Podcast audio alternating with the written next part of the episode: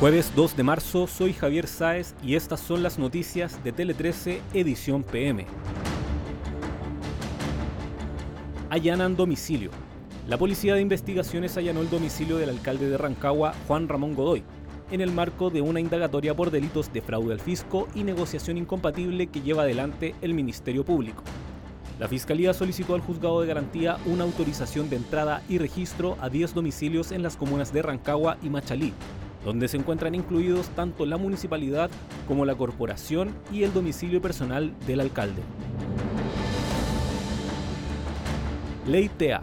El presidente de la República, Gabriel Boric, promulgó este jueves la denominada Ley TEA, que es la primera que regula los derechos de las personas diagnosticadas con trastorno del espectro autista. En la instancia, el mandatario aseguró que como gobierno van a trabajar para que esta ley no sea solamente papel, sino que se implemente en las escuelas. Además, agregó que si bien no es todo lo que quisieran hoy, es un primer paso importante que abre muchas puertas. Polémico telefonazo. Luego de conocerse que la diputada Maite Orsini llamó a una general de carabineros tras un control de identidad al exfutbolista Jorge Valdivia, desde el gobierno salieron al paso de la polémica y evitaron profundizar sobre si la situación los incomodaba considerando que es una parlamentaria de su sector. Nosotros le dejamos a la justicia la definición, que la propia diputada decidió que así fuera, dijo la ministra Analía Uriarte.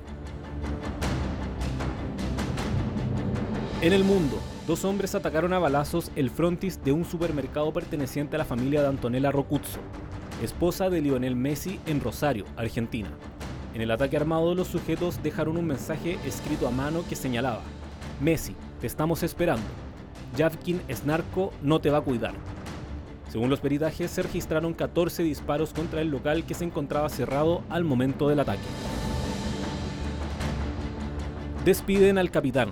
José Rojas anunció su retiro del fútbol profesional luego de su última temporada en Curicó Unido y no pudo cumplir uno de sus grandes anhelos que era volver a jugar en la U. Por eso, desde el cuadro azul le realizarán un emotivo homenaje en el Estadio Santa Laura en la previa del duelo ante Unión La Calera, por la séptima fecha del Campeonato Nacional 2023. Con esta información damos cierre a este boletín de noticias. Recuerda que siempre hay más en nuestro sitio web www.t13.cl.